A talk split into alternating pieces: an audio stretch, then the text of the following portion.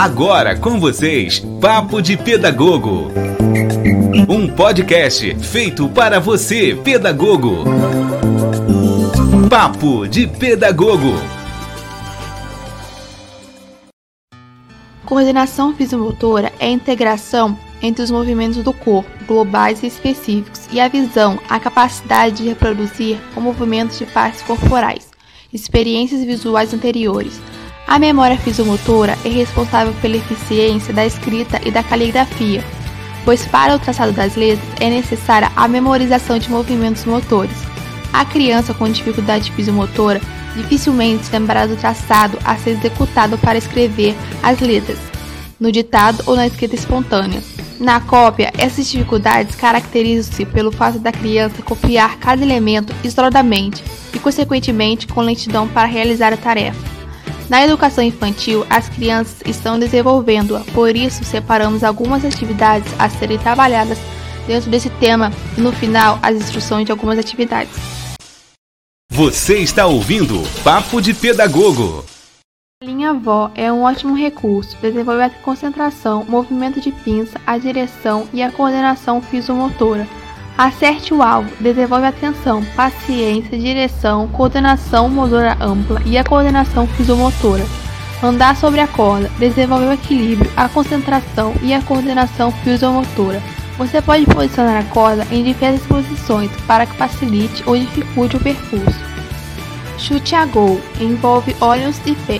Peça para que a criança chute o centro do gol, do lado direito, esquerdo, para fora e etc Desenvolve a coordenação fisiomotora, estimula o conhecimento das noções espaciais. Futebol de tecido desenvolve a concentração, a atenção, o trabalho em grupo, a agilidade e a coordenação motora, além de ser muito divertido e dinâmico. Amarelinha desenvolve o equilíbrio, a consciência corporal e a coordenação fisiomotora. Labirinto faz com que a criança estimule sua coordenação fisiomotora Desperta a curiosidade, desenvolve atenção, percepção, agilidade e aperfeiçoa os movimentos. Boliche das cores. Desenvolve-se a coordenação fisiomotora, através do lançamento da bola e a visualização das cores. Peça para que a criança tente derrubar o pino da cor solicitada. Pronuncie o nome das mesmas e as diferencie. Recortar papel. Desenvolve a precisão, coordenação motora, coordenação fisiomotora, motricidade refinada, atenção e concentração. Você está ouvindo Papo de Pedagogo. Instruções de atividades: apresentar modelos de desenhos ou dobraduras, retirar o modelo e pedir para que reproduza corporalmente, reprodução de movimentos com o corpo, levantar primeiro o braço direito, segundo o braço esquerdo e terceiro a cabeça. Sequência de palmas, com diferentes intervalos, saltitar para diferentes lados reconstrução da memória. Em situações da vida diária, como por exemplo, ir às compras, à escola, a festas e à igreja. Bola no balde. Preparação: organizar duas fileiras com o mesmo número de participantes. Cada grupo deverá ter um balde contendo 10 bolinhas cada um. Desenvolvimento: Dado o sinal, o primeiro de cada fileira deverá arremessar as bolinhas para dentro do balde, que deverá estar posicionado à sua frente. Observação: a brincadeira deverá ser realizada de dois em dois. Vencerá a criança que conseguir arremessar o maior número de bolinhas para dentro do balde. Ao sexto, envolve matemática. Para essa brincadeira, serão necessárias duas bolas, dois cestos ou duas caixas de papelão, em que caibam as bolinhas escolhidas. A classe deverá ser dividida em duas equipes, alunos em filas, sendo que as equipes deverão estar mais ou menos distantes uma da outra. Na frente de cada equipe será traçada uma linha, que a partir dela, a mais ou menos um metro, será colocado o cesto ou a caixinha de papelão.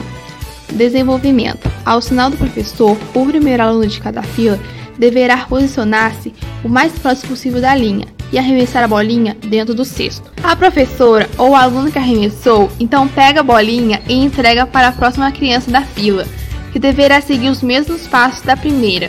Isso será feito sucessivamente até que todas as crianças tenham feito seu arremesso.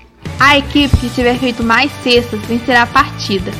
Cada criança, a fazer uma cesta, pega uma tampinha para no final contar quantos pontos fizeram cada equipe. Observação: essa é uma atividade que está diretamente associada a noções de direção, sentido, localização, comparações de quantidade e que possibilita diversas explorações.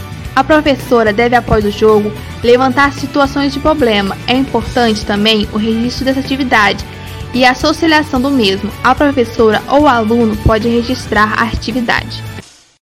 Você está ouvindo Papo de Pedagogo. Podemos incluir também outros tipos de atividades, como as que envolvem recortes de revistas e jornais, desenhos para colorir, argilas e massinhas, manuseio de pequenos instrumentos musicais de madeira, próprio para fins pedagógicos, brincadeiras com fantoches e pinturas.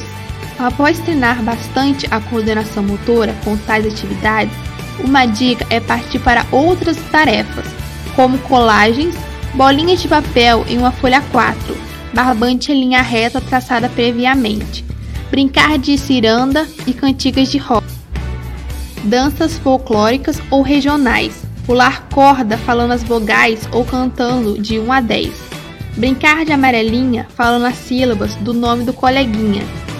Você está ouvindo Papo de Pedagogo. E é muito importante, caso surja alguma dúvida em relação às atividades voltadas para os alunos, a conversa com os pais é o melhor caminho. Os responsáveis pelas crianças trazem informações cruciais para o corpo pedagógico da escola, principalmente se eles tiverem como base o auxílio de algum profissional em psicopedagogia, por exemplo.